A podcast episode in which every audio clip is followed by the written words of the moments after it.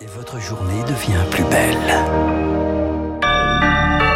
Vous écoutez Radio Classique, il est bientôt 7h, bon réveil. La matinale de Radio Classique avec Baptiste Gabory. Et elle a une ce matin deux ans de pandémie et toujours de nouvelles informations sur le Covid. Les formes longues de la maladie seraient liées à la santé mentale. J'avais vu, prévenu, mais tout le monde s'en foutait. Propos choc hier d'Agnès Buzyn dans Le Monde, la ministre de la Santé, au début de cette euh, épidémie de Covid qui accuse d'inaction le gouvernement de l'époque. Et puis cela fait 40 jours, 40 jours depuis la mort de Masha Amini en Iran. La journée s'annonce tendue dans le pays. Radio classique. Le journal de 7 heures avec Léa Boutin-Rivière, le plus fort de la huitième vague de Covid semble être passé. D'après les chiffres de Santé publique France, le nombre de cas détectés est en baisse un peu plus de 59 000. Quant au nombre de patients en réanimation, il semble atteindre un plateau. En deux ans de Covid en France, plus de 35 millions et demi de personnes ont contracté la maladie et plus de 2 millions d'entre elles seraient encore touchées par un Covid long. Anna une récente étude révèle que les personnes à la santé mentale fragile seraient plus touchés par cette forme de la maladie. 50 000 volontaires qui n'avaient encore jamais contracté le Covid ont été interrogés sur leur santé mentale, état de stress, d'anxiété ou encore dépression. Et sur ce panel, 3 000 ont par la suite développé un Covid long. Andrea Roberts est neuroépidémiologiste à l'université d'Harvard. Elle a participé à cette recherche et explique les conclusions. Les personnes qui avaient des symptômes de dépression, d'anxiété ou qui se sentaient stressées ou seules avaient 50% de chances de plus de développer un Covid long. Mais alors comment expliquer ce lien. Le stress pourrait notamment engendrer des inflammations à travers la production d'une protéine, la cytokine. La cytokine stimule votre système immunitaire en lui disant de réagir et ça peut vous desservir car souvent quand on est malade, ce n'est pas forcément le virus ou la bactérie qui cause tous les symptômes, mais parfois c'est votre propre système immunitaire qui surréagit. En France, la professeure Brigitte Rank, spécialiste en médecine interne, travaille auprès de patients atteints de Covid long et pour elle, il pourrait aussi s'agir d'un trouble somatique. C'est un déséquilibre du fonctionnement cérébral où en fait certaines choses qui ne devraient pas être ressenties le sont de façon anormale parce que le cerveau est comme dans un état d'alerte. En tout cas, elle le constate chez ses patients, la grande majorité présente des troubles anxieux. Aujourd'hui, donc, l'épidémie semble se résorber en France, du moins pour le moment.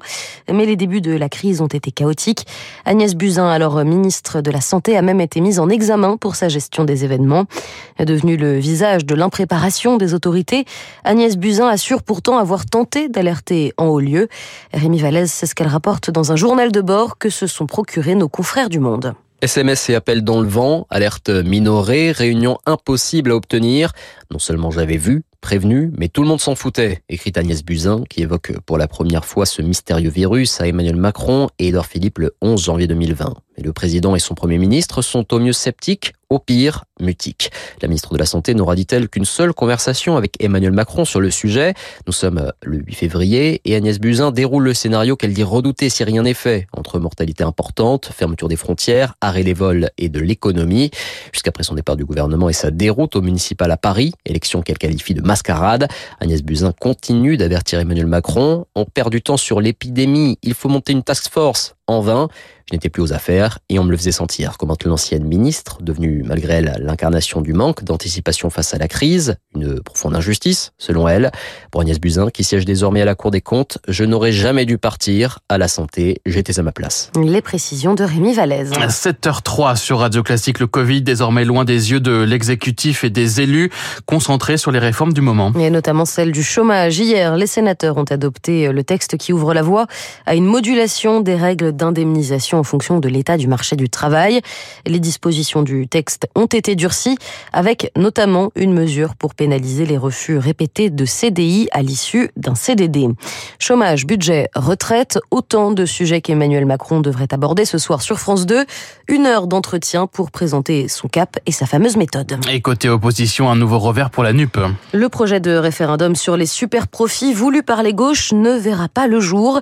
Le Conseil constitutionnel a refusé refusé de donner son feu vert à cette initiative. Le chef de file des socialistes à l'Assemblée a réagi. Nous prenons acte avec déception de cette décision, a-t-il dit. 7h04, cela fait maintenant 40 jours que Masha Amini est morte en Iran. Et 40 jours, c'est la durée du deuil pour cette jeune femme décédée après avoir été arrêtée par la police des mœurs. Hier, la tension était vive dans le pays, des manifestations dans plusieurs universités et dans les cortèges des femmes et des écolières sans voile. Car c'est bien la jeunesse qui, depuis le début, porte la contestation contre le régime.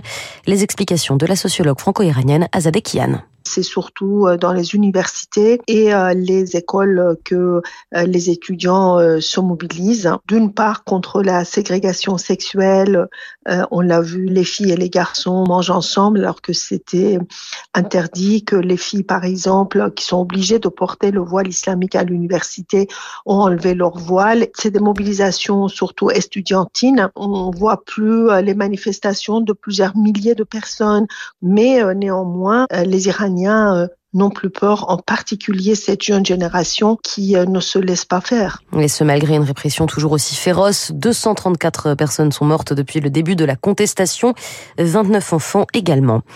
Aussitôt désigné, aussitôt aux affaires, Rishi Sunak, le nouveau Premier ministre britannique, sera face au Parlement ce matin, l'occasion de se confronter à une opposition au plus haut dans les sondages et qui réclame des, des élections générales anticipées.